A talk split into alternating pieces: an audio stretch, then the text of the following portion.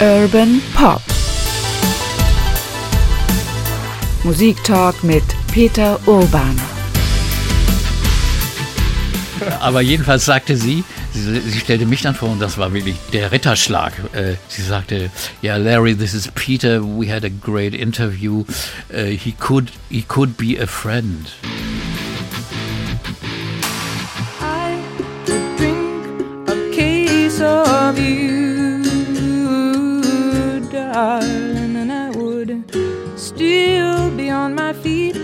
Oh, I would still be on wir sprechen heute über eine der spannendsten, interessantesten und einflussreichsten Künstlerinnen der Popmusikgeschichte. Wir sprechen heute über Joni Mitchell. Und bei mir ist Peter Orban. Hi. Hallo, Uke. Joni Mitchell ist ein großes Thema. Ich habe mich schon die ganze Zeit darauf gefreut. Ich habe hier ganz viele CDs mitgebracht und hier liegen ganz viele Platten, die ich aus dem Schrank gezogen habe. Die ziehen wir jetzt durch die Rille. Ja, aber ehrlich gesagt ist das, das ist noch nicht mal die Hälfte von dem, was, nee. sie, was sie gemacht hat. Ähm, äh, warum ist Joni Mitchell eigentlich so eine wichtige Figur in der Popmusikgeschichte? Sie ist absolut bedeutend als Dichterin, als Autorin, als Texterin, aber besonders auch als Musikerin, weil sie unheimlich vielseitig ist, unfassbar begabt, Melodien schreibt, Harmonien erfunden hat, Techniken erfunden hat, so vielschichtig, wie es eben andere Musiker vergleichbare Singer-Songwriter wie Dylan oder so weiter nicht sind. Die sind textlich zwar so, dass sie mit dem Nobelpreis äh, zu Recht ausgestattet werden, aber musikalisch ist das natürlich nicht so eine Bandbreite. Bob Dylan ist ein Stichwort.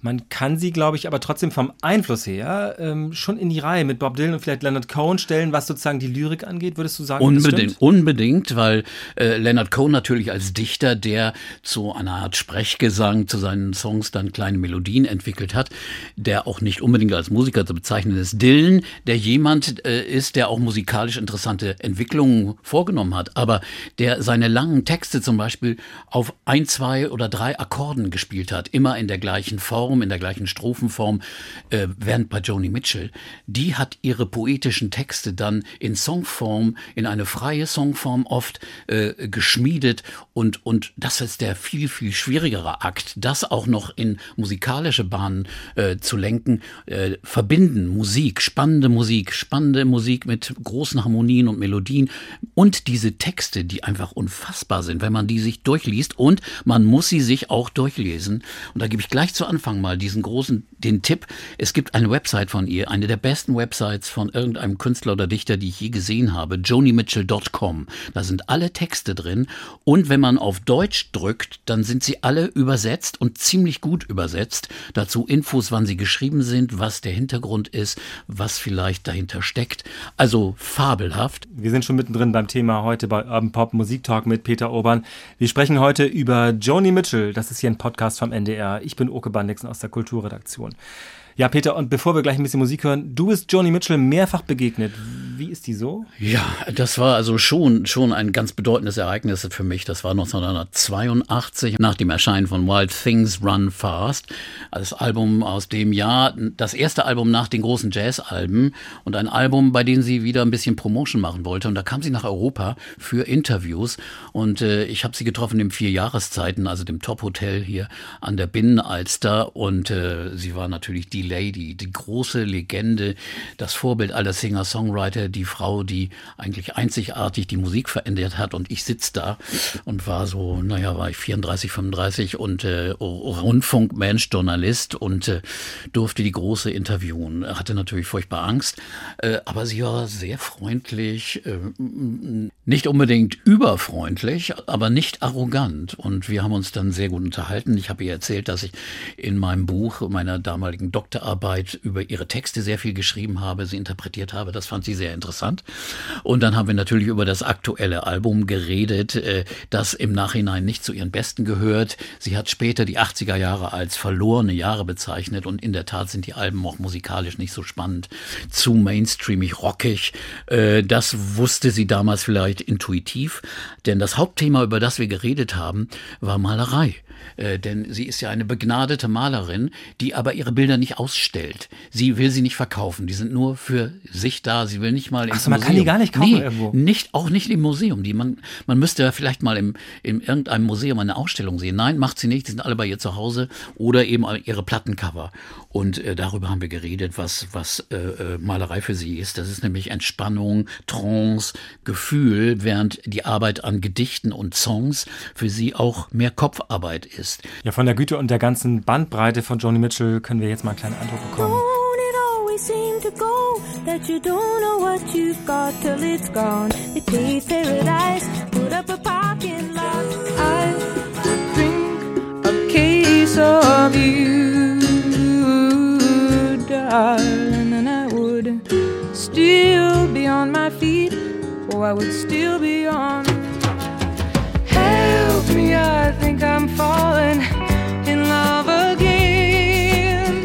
When I get that crazy feeling, I know I'm in trouble. The way I see it, he said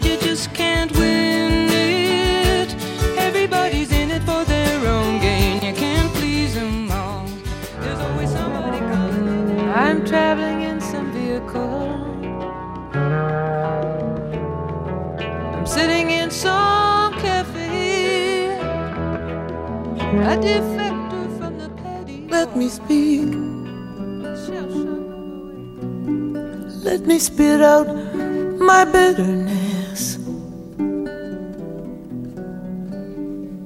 Born of grief and nights without sleep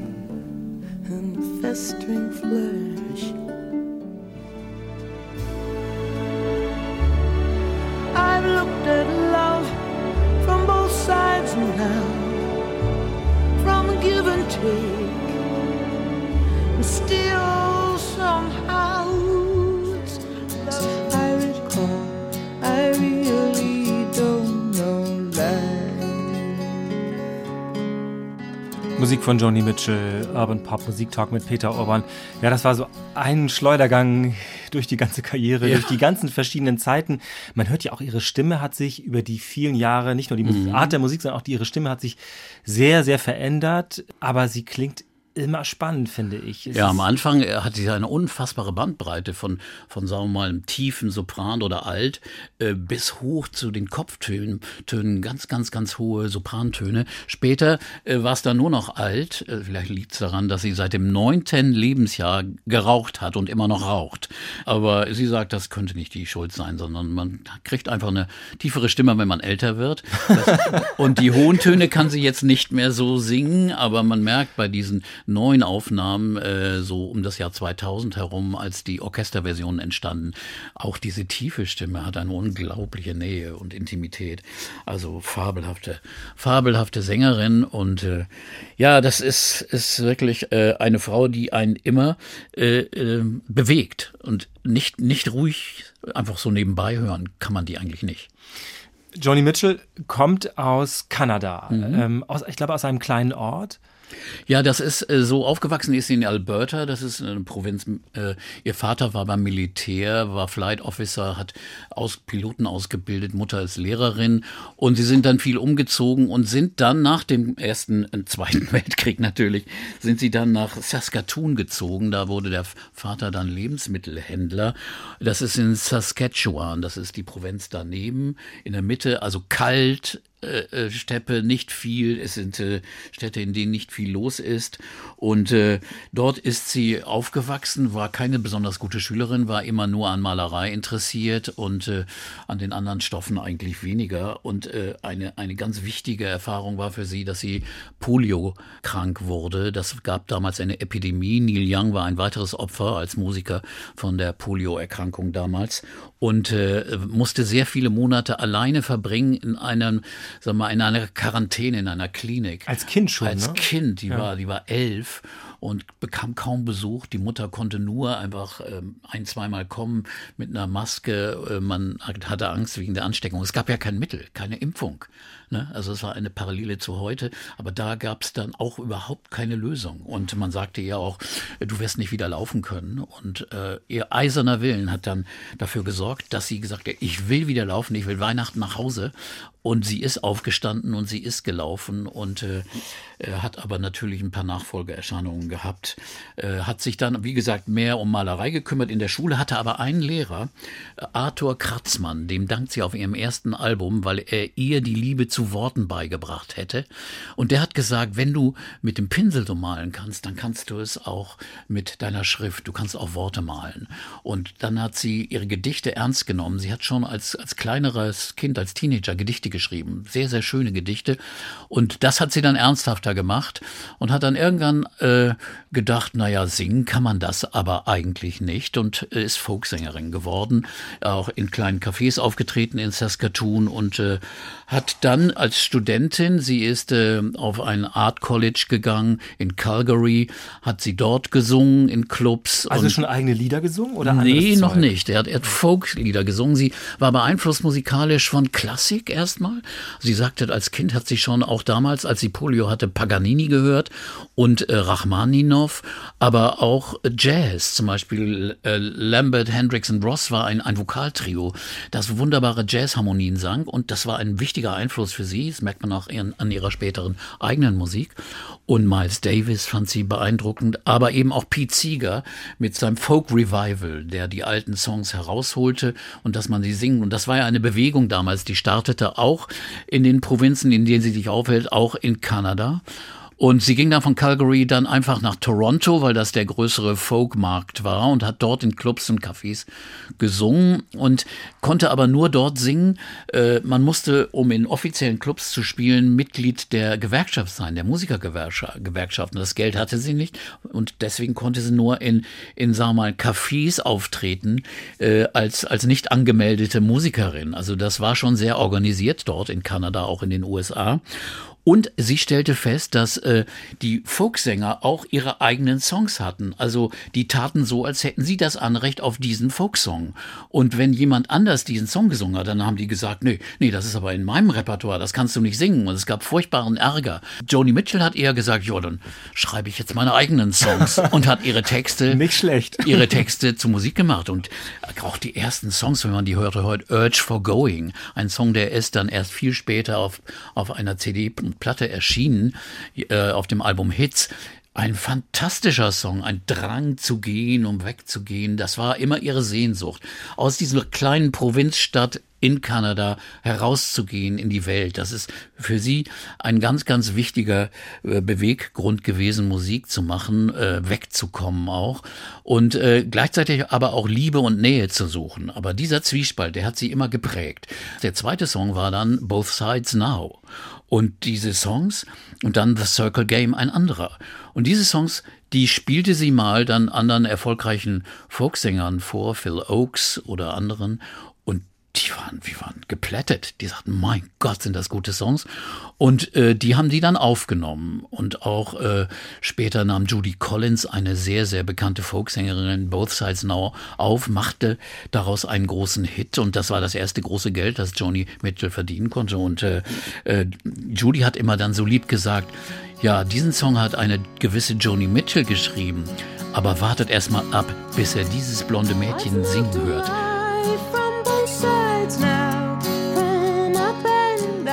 Es wird ja wieder ein, wie ein, eine Lebensbilanz oder so etwas. Es gibt ein, sogar eine Fassung auch von Frank Sinatra. Ja, äh, unglaublich viel gecoverter Song später. Und es ist ein sehr reflektierter Song. Den hat sie geschrieben mit 66 oder so, mit 22. Aber vorher müssen wir noch auf eine Sache kommen, die, die wirklich ihre, ihre Karriere und ihr Leben verdunkelt hat. In Toronto wurde sie auf einmal schwanger von einer, einer kurzen Beziehung. Der Vater äh, hat sie dann gleich verlassen, hat sie in ihrem kleinen Zimmer, ungeheiztes Zimmer oben im Dachgeschoss irgendwo in Toronto. Sie, sie hatte wenig Geld und sie lebte wirklich von der Hand in den Mund und war dann auf einmal schwanger, über den Winter rüber. Sie sagt, das war eine unglaublich schwere Zeit. Sie musste allein sich da durchkämpfen und äh, das Kind wurde im Februar äh, dann geboren und äh, Februar 67 und äh, äh, sie hat es dann in einer Krippe gegeben und dann traf sie den, den Musiker Chuck Mitchell, auch ein Folksänger, der sagte, ich heirate dich. Äh, und dann heiratete sie den, der wollte eigentlich, das war echt die Absicht, mit ihr ein Duo gründen und sie praktisch benutzen. Die beiden als Duo waren unterwegs, traten auch gemeinsam auf, aber Joni sagten, sagte nachher, wir, wir passen überhaupt nicht zusammen, auch musikalisch nicht. Und nach einigen Monaten war die Ehe dann vorbei, weil nämlich auch Chuck Mitchell weigerte, das Kind, das von einem anderen Vater war, aufzuziehen. Und deswegen musste, hat Joni es dann in, zur Adoption freigegeben. Und, und das muss eine unglaublich schwere Tat für sie gewesen sein, muss sie furchtbar bewegt haben, obwohl sie nicht darüber geredet hat und geschrieben hat. Es war bis 1993 ein Geheimnis und irgendwann kam es dann raus und erst 97 hat sie dann ihre Tochter inklusive der beiden Enkelkinder, die es mittlerweile gab, äh, kennengelernt und äh, es, es nahm dann ein harmonisches Ende. Aber äh, sie hat das, das aber schon in einigen Liedern verarbeitet. Man wusste nur nicht, worüber sie da singt. In einem Lied Little Green singt sie von einem kleinen, kleinen Wesen, das alleine aufwachsen muss und so. Man dachte, naja, gut. Also das war ein, ein ganz, ganz wichtiges Ereignis für sie. Ich habe jetzt gerade in den Alben, die ich hier vor mir habe und alle durchgekramt habe, äh, eines der späteren Alben ist ihrer Tochter tatsächlich gewidmet, habe ich jetzt gesehen. Also Damals, es war eine ganz, ganz andere Zeit. Ein Kind zu bekommen, äh, ohne verheiratet zu sein und ohne die Mittel zu haben, überhaupt für das Kind zu sorgen, äh, das war früher vollkommen undenkbar. So heute wäre das nicht mehr so ein Problem, da das, aber damals vollkommen undenkbar. Wir waren immer noch in den 60er Jahren. Und er hätte es, es hätte einen anderen Weg bedeutet, denn nach der Trennung von Chuck Mitchell und der Adoption ging sie dann nach New York wieder weiter. Und sie ging ins Greenwich Village und trat dort auf und, und äh, sorgte für, für großes Aufsehen, weil auf einmal da diese neue Singer-Songwriterin kam. Und äh, sie lernte dann auch äh, zum Beispiel Elliot Roberts kennen, einen Agenten. Sie hat an der, in derselben Zeit, das war 67, auch viele Konzerte an der Ostküste gegeben und kam runter nach Florida. Das ist ein ganz wichtiger Termin, weil in Miami äh, spielte sie in einem kleinen Club, Gaslight South, und äh, da war zufällig David Crosby, der bei den Birds rausgeflogen war und äh, mit seinem Segelboot da rumsegelte und dann in den Club, in den Club reinging und dann dann auf, auf einmal sah er diese Frau. Und er sagt selbst in Interviews, I was, er, er, flog gegen die Wand. Er war so hingerissen von, von der musikalischen Qualität, aber auch von der Frau. Verliebte sich sofort. Und äh, das war eigentlich der Beginn dieser, dieser Beziehung. Die starteten dann eine Affäre und gingen dann über New York nach äh, L.A. Crosby sorgte dafür, dass sie eben auch, auch mit Ellie Roberts einen Plattenvertrag bekam und gilt dann auch als Produzent ihres ersten Albums. Und das waren so viele Songs, die schon so gut waren. Also sie hatte damals schon so um, um die 20 Songs, alle selbst geschrieben und alle in einer extrem hohen Qualität. Und die sind alle auf diesem ersten Album. Und man kann heutzutage, das gibt die Serie Archives, also eine Archivveröffentlichung mit vielen, vielen Songausschnitten auch aus den Clubs, Liveaufnahmen aus den Jahren 66, 67 bis 68. Und die zweite Folge geht dann noch weiter. Äh, unfassbar. Man sieht, wie die wirklich war. Dass sie so viel Eindruck gemacht hat bei den Leuten, ist kein Wunder, weil, weil sie hat perfekt gesungen, perfekt Gitarre gespielt und äh, hatte eine, eine, eine musikalische Power und Kraft, die wirklich äh, unvergleichlich war. Ich habe mal ein paar m, Titel aus diesen ersten Alben zusammengestellt, eben um auch diese Epoche ein bisschen zu illustrieren. Woke up, it was a Chelsea morning, and the first thing that I heard was a song outside my window, and the traffic wrote the words. It came a ringing up like There's a man who sent a letter, and he's waiting for a reply, and he asks her of her travels since the day they said goodbye. He writes, Wish you I get the urge for going, but I never see flows and flows of angel hair and ice cream castles in the air. Das war unverkennbar die Stimme von Joni Mitchell, Urban Pop Musiktalk mit Peter Urban. Ja, da hört man schon, die spielt auf eine ganz eigene Weise auch Gitarre. Sie hat irgendwie eine andere Technik, ja, ne? das ist also ganz eigenartig. Das ist natürlich auch eine Folge der Kinderlähmungserkrankung. Ihre link, linke Hand war nicht so stark Und sie hat dann eine eigene Technik entwickelt. Sie hat ihre Gitarre offen gestimmt. Offen heißt, dass sie also, wenn man sie ohne links zu berühren, einfach einen Akkord bilden oder einen verfremdeten Akkord, erweiterten Akkord, vielleicht noch mit einer, mit einer 9 oder einer plus 7. Und das hat sie für jedes Song eigenständig immer wieder verändert. Und so konnte sie dann, wenn sie mit der linken Hand nur mit dem Zeigefinger dann die, das, die Barrés hochrutscht, äh, runter und hochrutscht, konnte sie dann die Tonlagen verändern und äh, so eine große Offenheit auch herstellen im Klang. Also das klang viel offener und weiter als die engen Akkorde, die man sonst auf der Gitarre greift. Dazu war sie, hat sie mit der rechten Hand sehr gut gepickt. Also diese Technik äh, hat die Leute so begeistert, weil sie sie selbst auch entwickelt hat. Sie ist eine Technik, die sie auch äh, auf dem Dulcimer gespielt hat. Das ist ein, ein, ein Instrument, im Deutschen heißt das Hack, Hackbrett. Das ist so eine Art liegende Gitarre. Ne? Ja, ja, unromantisch heißt es Hackbrett. Aber Dulcimer, da, das ist gestimmt auch, dass man also einen Akkord spielt und der, wenn man mit dem Finger rauf und runter rutscht, dann variiert wird. Aber man kann nur ganze Tonschritte gehen. Aber das würde jetzt hier zu weit führen. Aber jedenfalls andere Gitarristen waren davon absolut begeistert. Die, die schauten ihr immer Neil Young und auch später im, im Laurel Canyon äh, Eric Clapton, der, der mal zu einer Party kam und dazu guckte und Joni Mitchell spielte, der guckte da drauf, dachte, was macht sie denn da? Ja, es gibt ein berühmtes Foto, wo er genau. wirklich auf die Finger guckt und daneben sitzt ja. der grinsende David Crosby ja. und, und Eric Clapton, einer der besten Gitarristen der genau. Welt, kann nicht fassen, was er da sieht. Im Garten von Cass Elliot. Und diese Technik, die, die war so ausgeklügelt, weil sie hatte sie wirklich, wirklich so verfeinert. Das haben auch schon andere Leute gemacht mit offenen Akkorden, aber natürlich auch die Art zu singen mit, mit kleinen Ausflügen immer. Also sie sang ja nicht immer eine Strophe gleich, sondern sie sie sahen die eine Zeile so und dann kam ein kleiner Schlenker nach oben da und das war aber genau überlegt und äh, trotzdem absolut perfekt und und gefühlig. Also es entsprach immer der, der Gefühls-, der emotionalen Botschaft des Songs. Wenn man das so hört, dann ist es, scheint es so,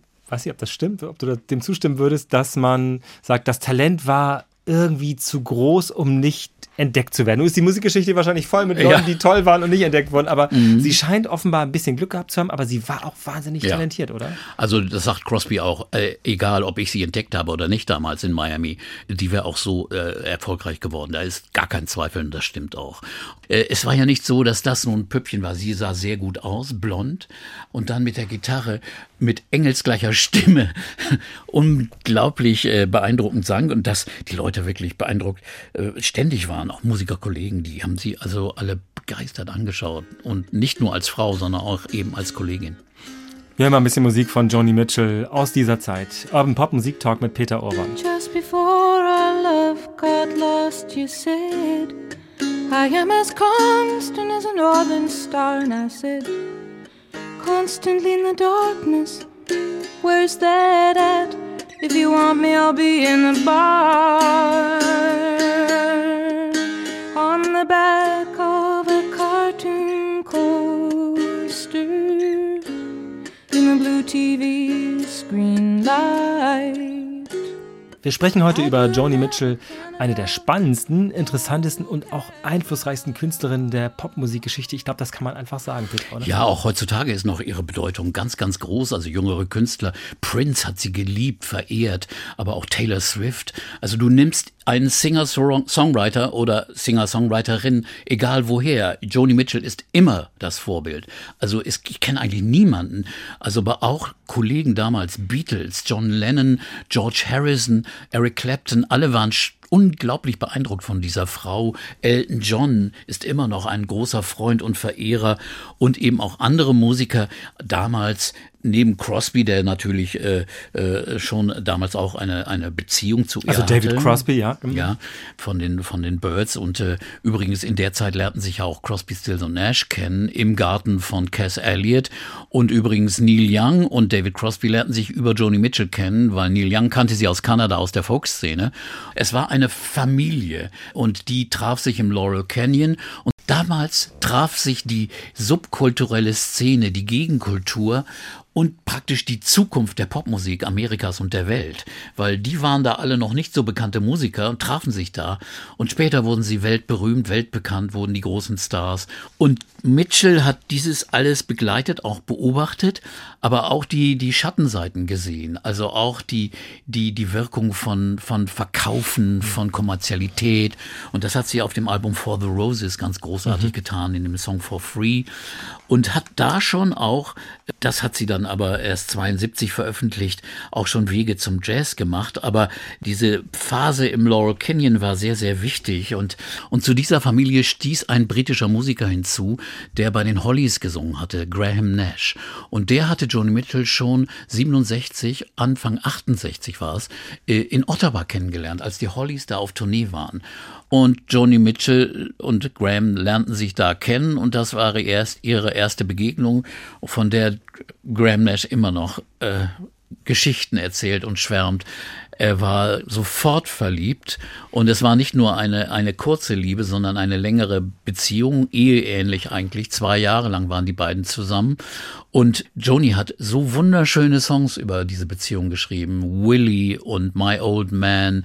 Ich habe in seiner Autobiografie nachgelesen, er schwärmt in der Tat immer noch von ihr. Und was ich eigentlich am, ja doch am beeindruckendsten finde daran, an dieser Beschreibung ist, dass er immer sagt, ja, ich bin auch schon talentiert, ich weiß das auch, aber sie ist eine große Künstlerin. Mhm. Also, dass er quasi sich selbst da so einsortiert. Ja. Und wenn man vielleicht auch dann diese Songs von ihm und von ihr vergleicht, muss man, glaube ich, zu diesem Urteil kommen, oder? Natürlich muss man das, aber auch David Crosby und andere haben gesagt, also wenn, wenn wir irgendwie schon längst vergessen sind, er meint auch seine Musik, dann wird es eine immer noch geben. Johnny Mitchell wird auch in 150 Jahren noch, noch bedeutend sein. Vorher hatte sich äh, Mitchell sehr, sehr lustig, auf eine lustige Art und Weise äh, von Crosby getrennt. Und zwar hat sie es folgendermaßen gemacht.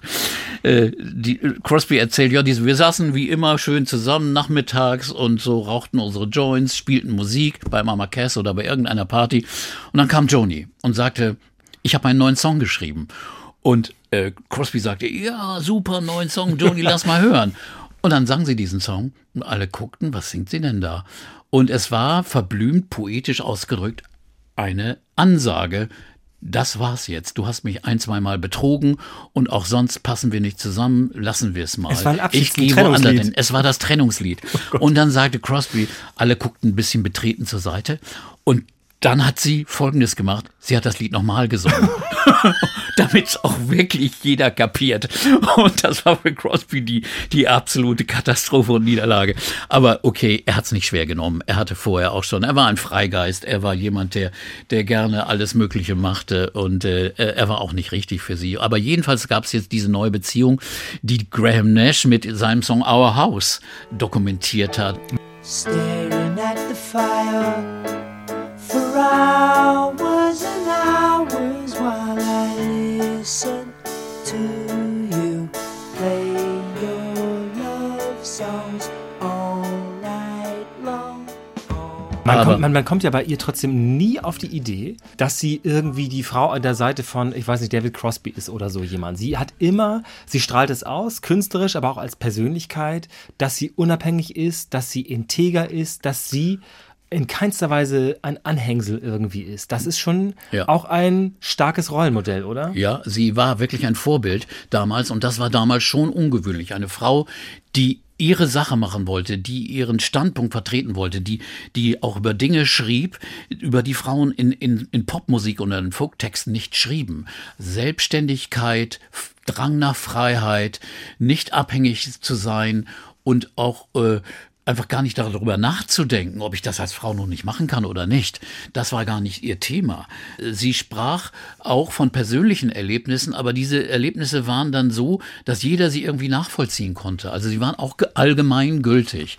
Sie hat immer auch betont, äh, die Freiheit von Kunst und sie war immer äh, gegen das äh, Modell des Stars. Sie wollte nie ein Star sein. Sie wollte nicht für eine Generation sprechen. Sie wollte, wollte auch nicht, dass Musik unbedingt verkauft wird. Sie hat oft Lieder geschrieben darüber, wie toll Musik ist, wenn sie einfach umsonst ist, wenn sie nicht diesen äh, Geschäftstechniken oder dem Marketing zum Opfer fällt. Mm, mindestens zwei Fragen schließen sich da unmittelbar an. Wann hast du zum ersten Mal Joni Mitchell wahrgenommen? Das war wirklich äh, zur Zeit des ersten Albums, das war 68. Und zwar war ich bei den Essener Songtagen. Das war das äh, damals sehr wichtige Festival in Deutschland. Und da waren amerikanische Musiker, Tim Buckley, der dort auftritt, der Vater äh, von Jeff Buckley, der ein wunderbarer Singer-Songwriter war. Und da gab es das Wort. Da gibt es jetzt in Amerika eine, eine Sängerin aus Kanada, kommt die, heißt Joni Mitchell und man kannte den Namen Joni nicht. Einer sagte dann sogar Johnny. Ich sagte, nein, das ist eine Frau, die heißt Joni Mitchell. und, aber jedenfalls das war, und da hörte man dann die ersten Songs. Aber dann habe ich jedes Album dann verfolgt. Damals habe ich noch keine Radiosendung gemacht, äh, erst ab 74 Court and Spark war eigentlich das erste neue Album, das ich, das ich im Radio vorgestellt habe. Aber davor auch diese Alben, man hat sie gesehen, die waren also schon, schon extrem wichtig. Also unter Musikern, sie hat also auch äh, äh unter englischen Musikern eine extrem hohe Geltung gehabt, die auch viel von ihr geredet haben. Was wir aber nicht überschlagen sollten, ist, dass vorher äh, sie ein Lied geschrieben hat, das immer als Beispiel für eine ganze Generation genommen wird. Und das war schon im Jahr 69. Zum Beispiel Big Yellow Taxi, mhm. ein Lied, äh, das auf ist es auf Ladies of the Canyon oder ist es ja, auf, ist auf Ladies of the Canyon? Genau. Das ist also schon 69 erschienen und das ist ein Lied, äh, wenn man da jetzt den Text mal sieht, denkt man, was, was singt sie denn da? Gab es denn damals schon Greenpeace oder gab es damals schon die um Umweltschutzbewegung? Äh, sie hat das Lied in Hawaii geschrieben, weil sie auf einmal aus dem Fenster guckte aus dem Hotel. Wunderschöne Kulisse in der Ferne und vor ihr riesige Parkplätze. Nur Parkplätze. Und sie schreibt dann, äh, sie haben das Paradies zugepflastert und haben einen Parkplatz dort gebaut. Alliterierend geschrieben. They paved paradise and put up a parking lot. They paved paradise, put up a parking lot. With a pink hotel, a boutique and a swinging hot äh, with the Pink Hotel und so weiter. Man kann diese Lyrik, diese Poetik nicht richtig übersetzen, aber dann dann äh, äh, schreibt sie weiter. Dann in der dritten Strophe, hey Farmer, Farmer, nun schmeiß endlich das DDT weg, gib mir ruhig Flecken auf meinen Äpfeln und lass mir die Vögel und die Bienen.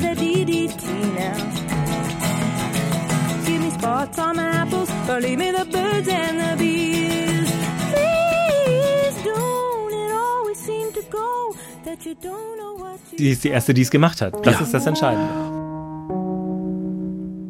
Das Lied, was natürlich äh, sie zu der Stimme der Generation gemacht hat, war Woodstock. Das Lied, das sie geschrieben hat über ein Festival, bei dem sie nicht mal war. Ja, aber ist es, das ist eine, eine wirkliche Legende, also das ist erstmal ein großer Hit gewesen für sie. Das wollen wir mal festhalten, für sie und noch für ja, Crosby, besonders Stills, für Crosby, Stills Nash, ja. Ihr, ihr, Lied war ja gar nicht der Hit, sondern genau. Crosby, Stills und Nash. Sie hat wie, in, wie eine Antenne offenbar die Schwingungen dieses Festivals eingefangen und in ein Lied verwandelt. Ja. Wie, wie macht sie das? Fabelhaft. Zum Beispiel, das ist ihre große Größe. Das hat die, die anderen Musiker auch umgehauen. Also Graham Nash und auch Crosby sagen, mein Gott, die waren nicht mal da. Wir sind mit dem Helikopter dahin geflogen, aber sie ist äh, auf Anweisung ihres Managers in New York geblieben, weil also äh, sie hätte sollen. Ja, ne? sie hätte da auftreten sollen, aber es mhm. wurde schon klar, es wird da immer später und sie hatte am Montag eine wichtige Fernsehshow, die erste nationale Fernsehshow, Dick Cavett Show, bei der sie eingeladen war und auftreten sollte und das hätte sie riskiert, wenn sie dahin geflogen wäre. Die hätten es wahrscheinlich gar nicht geschafft zurück und dann saß sie im Hotel und hat im Fernsehen sich das angeschaut und hat dieses Lied geschrieben.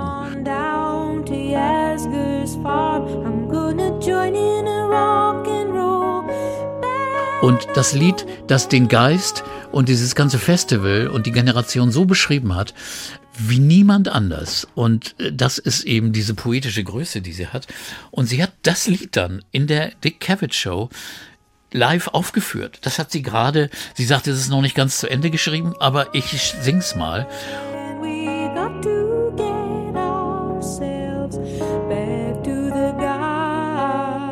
Und Cavett sagt in dieser Show, kann man auch in, in, in, YouTube sehen und überall auch in den Videos, dass sie das Lied äh, äh da spielt und Kevin sagte, ja, sie sind alle müde, meine Zuschauer, die sind aus Woodstock gekommen und da kommen auch noch ein paar Musiker, Stills und Crosby crashten nämlich die Sendung, kamen da einfach rein und erzählten und Mitchell sang dann dieses Lied. Ja, das habe ich übrigens gestern geschrieben und die sitzen da und später hat Stills dann gesagt, Joni, kannst du mir dieses Lied geben? Ich möchte es gerne für uns arrangieren. Und der hat dann diesen Rocksong draus gemacht. We are stars, we Vorher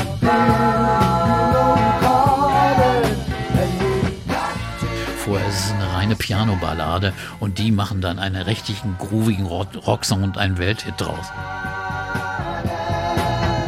Ja, so eine Frau, aber sie will trotzdem nie die Stimme der Generation sein. Sie will unabhängig sein. Sie möchte auch nicht unbedingt der Star sein. Sie sagt, sie hasst es, populär zu sein. Sie hat es nie gemocht, Promotion zu machen, Presse, Popularität. Das sind alles Dinge. Das ist dasselbe wie bei unserem letzten Kandidaten Mark Knopfler. Damit wollte sie nie was zu tun haben. Das Album Blue, das hast du vorher schon mal gerade angesprochen, das ist jetzt vor 50 Jahren erschienen und das hat bis heute ja einen unglaublichen Ruf und ich, ich kenne wirklich eine Menge Leute, die, für die das so ein na, wie, so, wie man so ein, vielleicht so einen Lieblingsfilm hat oder so einen Roman, den man immer wieder zur Hand nimmt, ist auch für viele Blue das Album, das ihn wie so ein Lebensbegleiter erscheint. Das ist schon erstaunlich, finde ich. Oder ich meine, es sind eine ja. Menge schöner Songs drauf, aber was hat Blue, was anderes, andere Alben nicht hatte? Äh, hatten. So. Ich würde schon sagen, es ist noch intimer. Also sie hat sich da noch mehr geöffnet. Sie, sie ist total schutzlos. Also sie spricht von Trennungen, von Schmerz, von neuen Lieben, von, von, von Dingen, die sie bewegt haben. Und es hat eine Entstehungsgeschichte, die wirklich sehr wichtig ist. Äh, nach der Trennung von, von Graham Nash machte sie Folgendes. Sie verschwand einfach. Sie verschwand im Jahr 1970, gleich am Anfang, ohne Bescheid zu sagen. Man muss sich das mal vorstellen. Sie hatte drei Alben veröffentlicht. Sie hatte in der Carnegie Hall gesungen, ausverkauft. Sie war ein nationaler Star und sie war sehr erfolgreich. Und ihr Management wusste nicht, wo sie ist. Sie ist nach Europa. Eine Katastrophe, kann man sagen. Ja, es gab keine Handys, es gab einfach kein, keine Möglichkeit. Sie sagte, wenn sie mal ein Telefon irgendwo fand, hat sie, hat sie mal angerufen, aber eigentlich nicht, hat sie sich gemeldet. Sie ist nach Europa geflogen, Rom, Athen. Sie wollte mal auf die Insel, die von der ihr Leonard Cohen erzählt hatte, Hydra im Griechenland. Und äh, dann ist sie mit einer Freundin nach äh, Kreta gereist, weil ihr einige Griechen gesagt hatten, da müsst ihr hin. Ihr seid ja so ein bisschen hippieartig, Hippie-Mädchen da sind eure Leute. Und in Matala an der Südküste Kretas gab es diese Hippie-Szene. Viele Amerikaner, die dem äh, Vietnamkrieg entfliehen wollten, die nicht zum Militär wollten, die hatten sich dort angesiedelt und lebten dort ein idyllisches Hippie-Leben. Und da reiste also Joni mit ihrer Freundin ein und sie kamen an und äh, das ist eine super Anekdote, kamen an und standen vor einem Restaurant und da flog auf einmal der Klempner, der an der Gasleitung gearbeitet hat, hatte, flog aus diesem Restaurant. Und wer war es? Der, ein Mann namens Carrie. Und dieser Carrie, der brachte sie nun zu den Höhlen von Matala. Da lebten die Leute in Höhlen. Und da hat dann Joni Mitchell wochenlang gelebt, in dieser Höhle bei Carrie, über den sie auch ein wunderschönes ja, Lied sehr schönes Song, ja, auf Carrie, Blue ja. geschrieben hat. Und ein sehr lustiges, schönes Lied, aber auch ein Abschiedslied. Denn sie hat gesagt, sie könnte zwar hier ein paar Wochen leben, aber ihre Fingernägel wären dreckig und sie würde ihre weiße Bettwäsche vermissen und ihr schönes, hübsches Cologne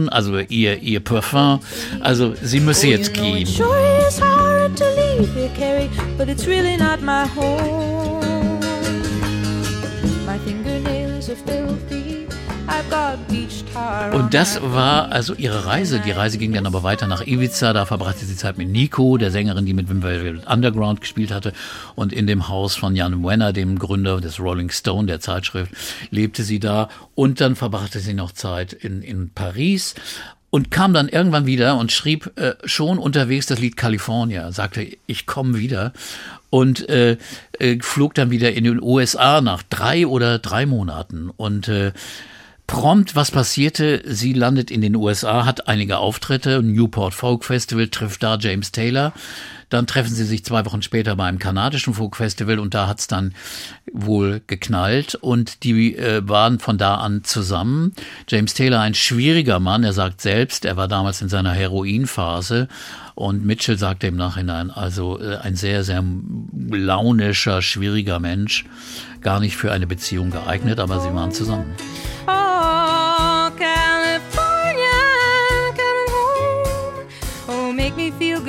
Rock and roll band. I'm your biggest fan, California. Es, man merkt immer wieder autobiogra autobiografische Züge, aber versehen mit, mit anderen Geschichten. Also man kann es nicht genau festpinnen, aber sicherlich die privaten Beziehungen spielten immer eine große Rolle, sind aber poetisch ausgedrückt und sind, man muss das nachlesen, wunderbar beeindruckend. Und wie gesagt, die beiden waren zusammen und das trug auch mit zu der Tendenz des nächsten Albums äh, bei, weil Blue ist ein sehr, sehr trauriges Album. Auch der Titelsong. Blue, äh, das äh, Seefahrer-Lyrik benutzt, äh, mit Tattoos und, und mit, mit, mit Bildern aus der Seefahrt, aber auch äh, äh, Drogen, werden da zitiert, dass die ein großes Problem sind, dass die das Leben schwer machen und äh, das sind eindeutig Andeutungen auf äh, die Beziehung zu James Taylor. Joni Mitchell, bevor wir weitergehen zu dem, was sie, was sie danach gemacht hat, da kommt dann ja auch die stärkeren Einflüsse oder sagen wir mal die Bewegung zum Jazz hin. Ähm, ich wollte einfach mal fragen, sie hat ja nicht nur mh, hm, die ganze Zeit immer wieder gemalt. Man sieht das ja, man kann es ja quasi ablesen an ihren Albumcovern. Da ist sie ständig, malt sie sich auch selbst äh, und ist da abgebildet. Ich habe ja auch noch eine Platte von Crosby, Stills, Nash Young dabei. Da hat sie die viermal eben, ich glaube, es ist mhm. mit, mit, mit äh, Filzstift oder so gemalt. Sehr ja. gut getroffen alle übrigens. Ja. Und ähm, versteht sie sich eigentlich über, durch die Malerei auch eher als Künstlerin, als womöglich bildende, bauende Künstlerin und nicht als Musikerin, die irgendeine Verpflichtung erfüllen kann. Würde man, würdest du sagen, das stimmt? Also sie empfindet sich sicherlich als gleichrangige Künstlerin, als, als Malerin und als Musikerin. Aber das sind zwei Ebenen für sie. Oft äh, wechselten die sich ab nach einer nach einer musikalischen Phase, wo ein Album geschrieben und produziert wurde, gab es dann eine Malphase oder es war eine Entspannungsphase durch das Malen. Äh, aber sie wollte ihre Malerei nie, wie gesagt, verkaufen, nie ausstellen, äh, im Gegensatz zu der Musik, die natürlich ausgestellt ist und nur für sich selbst Musik in der Kammer zu machen, macht irgendwie wenig Sinn. Aber deswegen war das auch eine Therapie, das, die Malerei, eindeutig. Darüber hat sie auch in dem Interview mit mir viel geredet, dass es äh, therapeutische äh, Zwecke hat zu malen. Und äh, außerdem kann sie es fabelhaft. Ja, sie ist also, eine glänzende Malerin, absolut. Unglaublich. Also ihre Bilder wären, wenn wir jetzt wieder kommerziell denken, extrem wertvoll heutzutage. Aber das interessiert sie wenig, muss sie auch nicht, denn sie hat mit ihrer Musik ja auch genug Geld verdient. Äh, ähm, das Komische ist ja, wenn man sich überlegt, Joni Mitchell hätte jetzt danach, nach Blue und nach diesem Woodstock-Song aufgehört und hätte nur noch gemalt, dann wäre sie auch eine Legende heute. Da bin ich von überzeugt, weil die Songs einfach toll sind. Aber sie hat sich dann irgendwie weiter bewegt, weiterentwickelt, immer weiter etwas gesucht. Ja, also sie wäre ja nicht vollendet, weil es war ein, ein Aspekt von ihr. Sehr intim, auch musikalisch schon sehr breit. Am Piano, was sie da spielt, bei dem Song Blue, das ist schon Jazz auch irgendwo durch diese wunderbaren Akkorde. Aber diese Wandlung, Wandlung diese äh, Verbreiterung ihres musikalischen Horizonts, der setzt ja dann erst ein 72 mit For the Roses, da kommt auf einmal schon schon das äh, Saxophon auf einmal rein und andere Instrumentierungen. Das war für sie sehr wichtig. Sie wollte auch immer mit Leuten musizieren, nicht immer alleine. Und ihre ganze Gang des Laurel Canyon, die war ja nun ehrlich gesagt nicht mehr ganz so, so präsent. Die waren alle unterwegs, wurden immer erfolgreicher und waren auch so ein bisschen sauer auf sie. Sie sagte, sie mochte gar nicht so richtig nach Hause kommen, weil die Jungs äh, sagten, du hast Graham verlassen und die, und dessen Herz ist gebrochen oder und, was? Ja, und der war wirklich der war wirklich gebrochen und, und die Jungs stehen natürlich bei ihrem Freund, ne? Und deswegen, sie, sie war die Böse. Sie ja war die Schulhof, Böse. Echt, ja. ja, es war so ein bisschen. Und sie nahm dann Kontakt auf, lernte auf einmal eine Band kennen, den LA Express. Eine Band, die rumjammten in einem Club, alles Studiomusiker. Tom Scott war der Leiter. Und da war Joe Sample dabei von den Crusaders, Larry Carlton von den Crusaders, alles Top-Session-Musiker. Und die spielten dann ihr nächstes Album Court and Spark ein. Und da ist ein ganz anderer Geist drin. Äh, und diese, das ist auch an das Groovy, das Ja, stimmt. das, das groovt auf einmal. Ja, ja, und, ja. und die, und die, und es waren dann natürlich auch die, die Qualität der Musiker, die auf einmal einen breiteren Horizont hatten, die mehr Jazz-affin waren, die auch Jazzmusiker waren. Wayne Shorter war dann schon dabei und andere, wo man dann sagte, also äh, das ist jetzt die Musik, die Richtung, von der lasse ich mich beeinflussen. Joni hatte immer eine Nähe zu Jazz, ihre ihre Liebe zu Miles Davis und anderen, aber aber das war nun wirklich die Schule, die sie durchmachte. Und äh, eine ganz ganz ganz wichtige Phase und erfolgreiche Phase, denn große Hits waren dann auch der Fall große Hits und auch Lieder, die, na sagen wir mal später, was für Feinschmecker wurden, denn diese Jazzphase, die ging ja noch ein paar Jahre. Wir hören mal ein paar musikalische Eindrücke aus diesen Alben, ja, der Jazzphase von Joni Mitchell.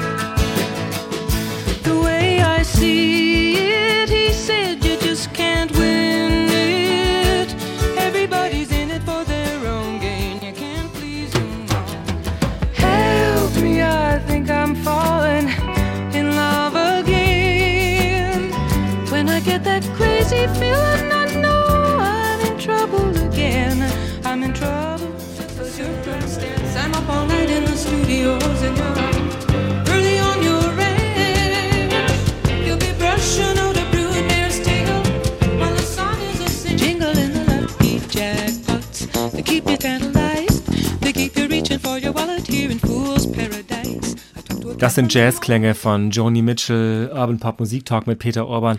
Aber, Aber es war ehrlich gesagt bei Corden Spark äh, eigentlich Pop-Jazz, also mhm. so eine Mischung Fusion war, eine, spielte eine große Rolle und absolut kommerziell gut verkäuflich. Help Me war ein großer Help Hit. Me war ein großer Hit, ja. Zum Beispiel über ihre neue Liebe, der Schlagzeuger dieser Band, John Guerin.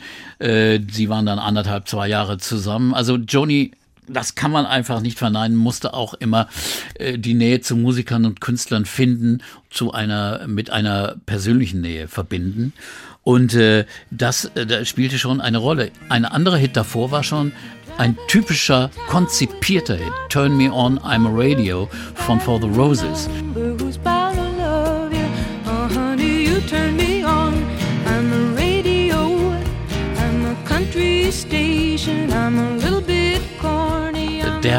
Als Witz eigentlich geschrieben worden von ihr, denn äh, ihr Manager David Gavin und ihr Plattenmanager sagte immer, du musst mal einen Hit schreiben, Joni. Also fürs Radio oder ja, wie? Fürs, ja. Und da hat sie gesagt, ja gut, das mache ich. Und dann hat sie gesagt, turn me on, I'm a radio. Hat sich selbst als Frau als Radio bezeichnet und man soll sie andrehen. Es sind natürlich nur Wortspiele. Das ganze, der ganze Song ist ein Wortspiel nach dem anderen, nur um Radio, Wave, Wellen und also man muss es lesen. Man kann es nicht übersetzen, weil die deutschen Wortspiele Wortspiele es nicht erlauben.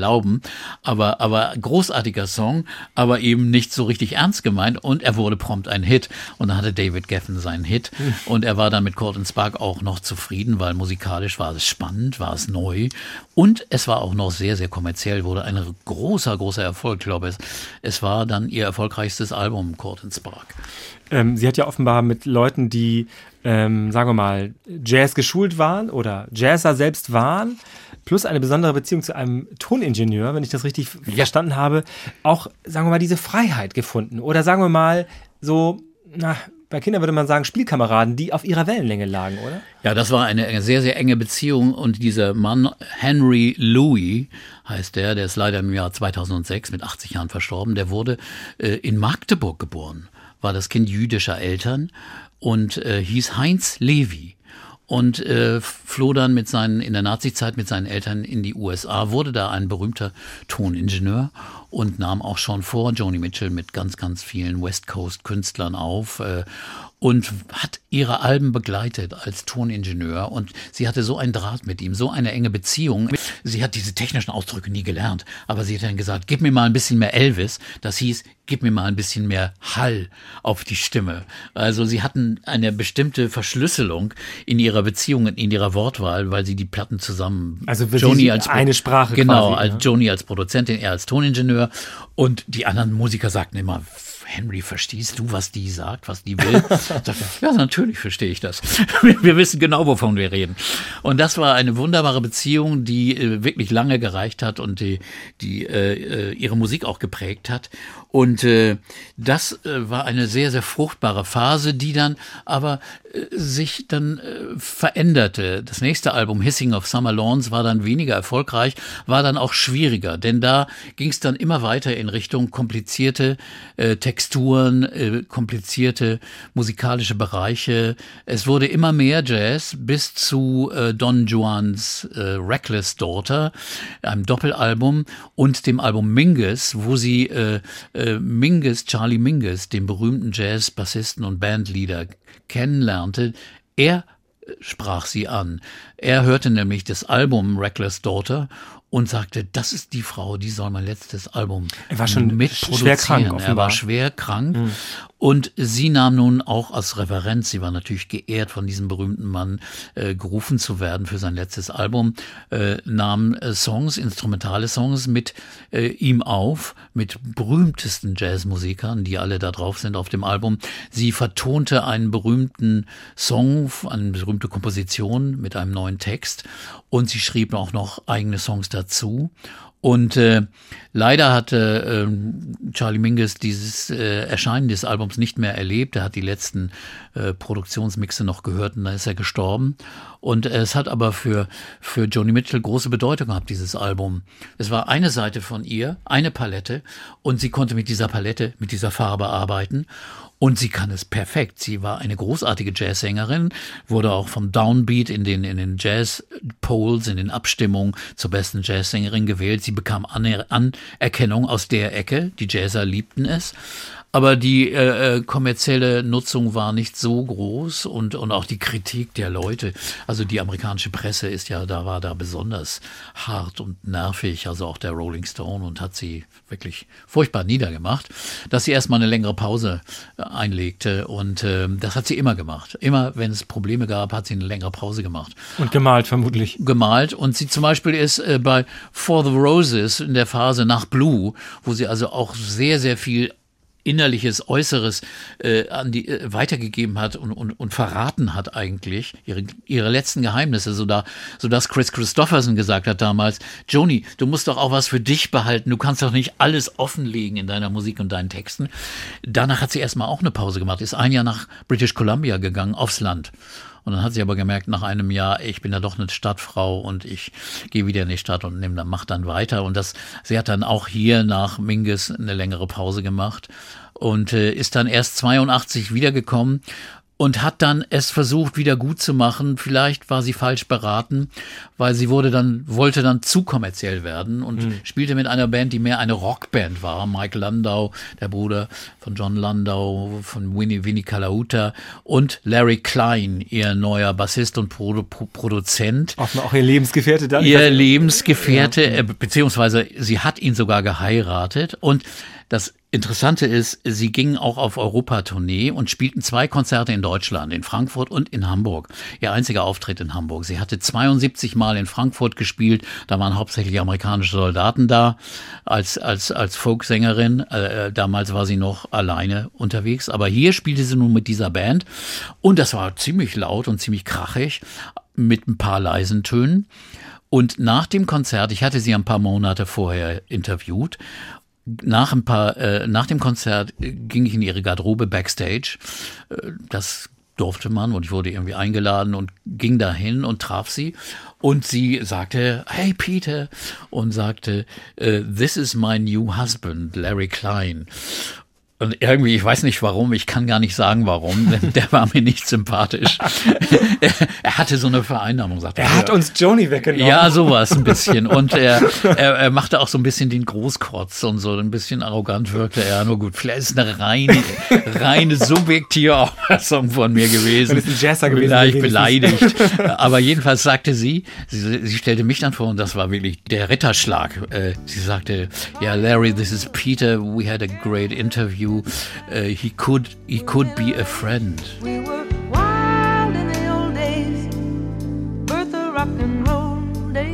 Das war's, das oh, war das, letzte. Wirklich, ich habe sie dann später nochmal ja. gesehen, 2001 bei den Grammy-Verleihungen. Da bekam sie den Grammy als bestes traditionelles Popalbum für dieses Orchesteralbum von Both Sides Now. Auf einer Party, da stand sie zehn Meter von mir weg, aber ich war zu ängstlich und äh, bin, hab sie nicht angesprochen. Das war das letzte Mal.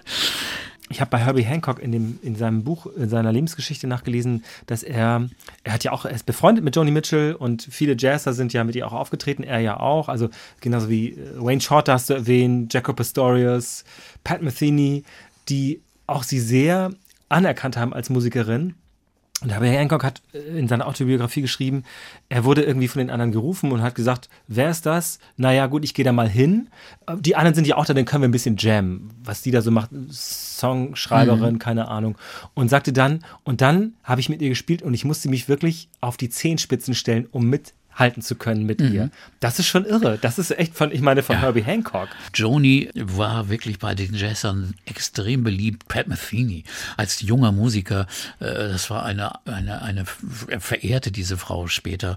Und Herbie Hancock hat dann nachher ein Album gemacht, Joni Letters, wo er die Songs in seiner Version äh, von Joni vertont hat. Und das ist eine, eine Ehrerbietung praktisch Sie nahm in den 80ern, wie gesagt, drei nicht so gute Alben auf. Verlorene Jahre, sagt sie später. Und äh, erst in den 90ern wurde es besser mit Night Ride Home und besonders mit Turbulent Indigo 94. Und das war gerade nach der Trennung von Klein. Seltsamerweise ist das dann auch ein wunderbares Album geworden. Vielleicht hat das miteinander zu tun. Sie hatte ihre Schärfe wieder. Sie, sie sprach Themen an wie Missbrauch von Frauen. Da sind Songs dabei. Da, da denkt man, mein Gott. Ja, Sex Kills heißt Sex das. Sex Kills. Sex kills Jedenfalls waren das die letzten großen Alben. Dieses Turbulent Indigo, ist ein Album, das wurde auch äh, im Grammy Pop Album des Jahres. Trotzdem fand es nicht die Anerkennung in der Presse. Die sagten immer noch, ja, das ist ja eine Songschreiberin aus den 60er, 70ern. Stimmt überhaupt nicht. Die Songs haben dieselbe Qualität wie die früheren. Und äh, man muss wirklich genau hinhören. Aber dann die großen Orchesterversionen, die auch wirklich ein wunderschönes Abschiedswerk sind und dann nochmal 2007 ein letztes Album mit neuen Songs. Das war's dann. Dann sagte sie sich auch wieder von der Plattenindustrie los und äh, war auch nicht mehr zufrieden. Kritisierte auch oft die, die, die Repertoirepolitik und die Vermarktungspolitik der Plattenindustrie, dass die nur noch Musik für Teenager machen würden und für, für Leute, für Massenkundschaft, äh, die, die also nicht mehr an Kunst glauben und an Künstler, dass sie nicht mehr Künstler entwickelten, sondern nur noch den, den schnellen Profit haben wollten. Just before our love got lost, you said I am as constant as a northern star and I said Constantly in the darkness was that last year about this time. We used to climb up in the branches just to sway there in some breeze now the cops on the street. Was it the sins of my youth? What have I done?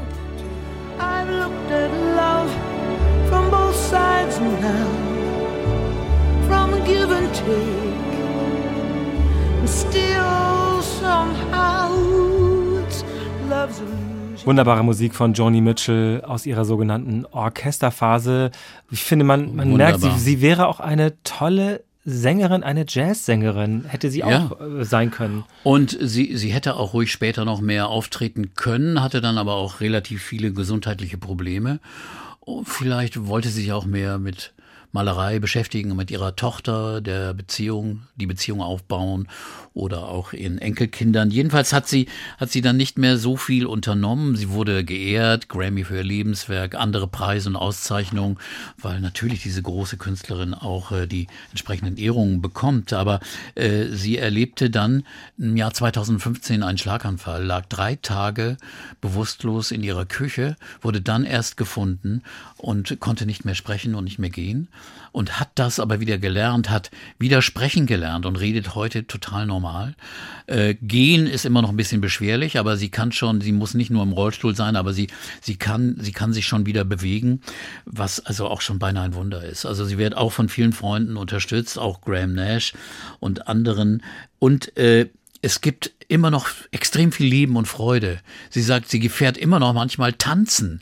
Das heißt, sie fährt irgendwo hin in eine Bar und dann wird getanzt. Sie ist eine wunderbare, äh, lebendige Person immer schon gewesen. Sie wollte sich bewegen und tanzen.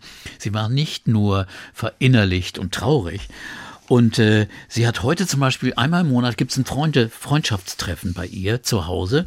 Und zwar äh, in Bel Air, in der äh, Villa, in der sie schon lange, lange wohnt. Da treffen dann Freundinnen wie Brandy Carlile, die Singer-Songwriterin. Oder dann kommt Elton John oder Bonnie Raitt. Oder dann manchmal auch so neue Gesichter wie Harry Styles, der sie unbedingt kennenlernen wollte. Und die kommen dann zusammen, machen Musik, singen dann Songs von ihr oder von anderen. Und Joni singt manchmal mit, kann also auch schon wieder singen. Und, und es muss eine wunderbare Atmosphäre sein. Und das wird einmal im Monat gemacht. Es sind die Jams, die immer noch stattfinden. Und darüber hat sie Cameron Crowe erzählt in langen Interviews. Äh, denn sie kümmert sich besonders um die Veröffentlichung ihrer alten Aufnahmen, Archives. Da sind jetzt mehrere Folgen in, in der äh, Erscheinungsphase, äh, wo, wo ihr Schaffen zusammengefasst wird, auch ihr früheres Schaffen. Und äh, das ist eine wunderbare Ehrung auch ihrer, ihrer Größe und Kunst, weil äh, das war immer ihre Absicht. Musik ohne, ohne Rassengrenzen, ohne Klassengrenzen, ohne Geschlechtsgrenzen zu machen. Und ihr Motto war immer, und das finde ich einfach ist vollkommen richtig, Truth and Beauty, also Wahrheit und Schönheit zu geben. Und das war, war immer das, was sie wollte. Und äh, das, wenn man die Musik von ihr hört, ist immer noch so. Also für mich ist sie, wenn es darum geht, wer den nächsten oder den übernächsten Nobelpreis für Literatur kriegen sollte, wenn Bob Dylan ihn bekommen hat, dann hat Joni Mitchell ihn erst recht verdient, wirklich. Du sollst das Schlusswort haben. Und ich weiß, dass du gute Musik rausgesucht hast. Ähm, Handverlesen von Peter Urban, Musik von Joni Mitchell in den Shownotes zu finden und auch den Hinweis nochmal auf die DVD, genau. die große Dokumentation über Joni Mitchell, Woman of Heart and Mind. Vielen Dank für dieses Mal, Peter. Ja, vielen Dank, Oke. Wir sind ein bisschen lang geworden, aber äh, es ist auch ein großer, großer Anlass gewesen. Ja, und wir haben schön geschwelgt in der Musik. Wir machen gleich nochmal zum Schluss ein bisschen Musik von Joni Mitchell an. Wer uns schreiben möchte, kann das wie immer tun unter urbanpop.ndr.de. Das ist hier ein Podcast vom NDR. Mein Name ist Oke Bandixen. Danke. Ciao. I remember that time that you told me you said love is touching souls. Touched mine, cause part of you pours out of me in these lines from time to time. Oh, you are in my blood like holy wine, and you taste so bitter, and you taste so sweet. I could drink a case of you. I could drink a case of you, darling. Still, I'd be on my feet. I'd still be on my feet.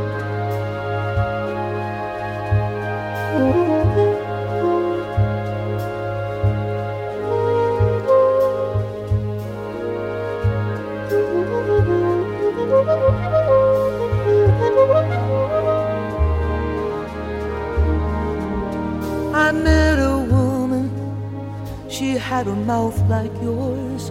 She knew your life. She knew your devils and your deeds. And she said, Go to him, stay with him if you can.